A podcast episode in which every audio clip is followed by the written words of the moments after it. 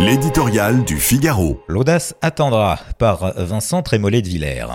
Les espérances sont trompeuses. La trajectoire exceptionnelle du Premier ministre laissait croire qu'il pouvait poursuivre à la tribune de l'Assemblée la rupture salutaire qui fit son succès durant son court passage au ministère de l'Éducation nationale. Vérité du diagnostic, clarté dans la décision, la ligne claire a pourtant retrouvé les courbes qui rendent le mandat d'Emmanuel Macron aussi indéchiffrable. Les mots saupoudrés, souveraineté, autorité, simplification pouvaient être agréables à l'électeur de droite. Il ne parvenait pas à relever la saveur d'un plat interchangeable.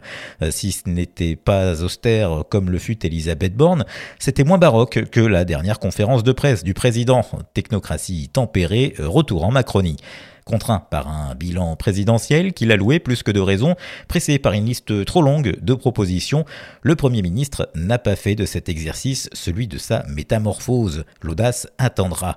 Sans doute les jours et les nuits occupés à négocier avec les agriculteurs ont-ils joué un rôle, mais là encore, on peut s'étonner que Gabriel Attal n'ait pas profité de l'occasion pour sortir, même timidement, du carcan à l'origine de cette crise.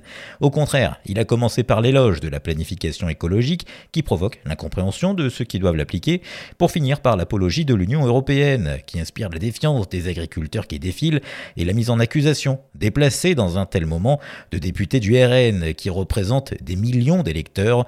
Pour renouer avec ces classes moyennes, comme il assure vouloir le faire, ce n'est pas le chemin le plus court. Sur la crise d'autorité, il faut se contenter de quelques lignes convenues sur l'immigration, de la promesse de travaux d'intérêt éducatif pour les gamins tentés, comme au mois de juillet dernier, de brûler des écoles, des gymnases et des bibliothèques matraque en mousse contre cocktail Molotov. Finalement, ce n'est que sur l'école que le Premier ministre a retrouvé les accents euh, de bon sens qui ont fait son succès. La bulle politico-médiatique délivre une mention assez bien. Les Français sur leurs tracteurs et ceux qui les soutiennent ne cachent pas leur déception.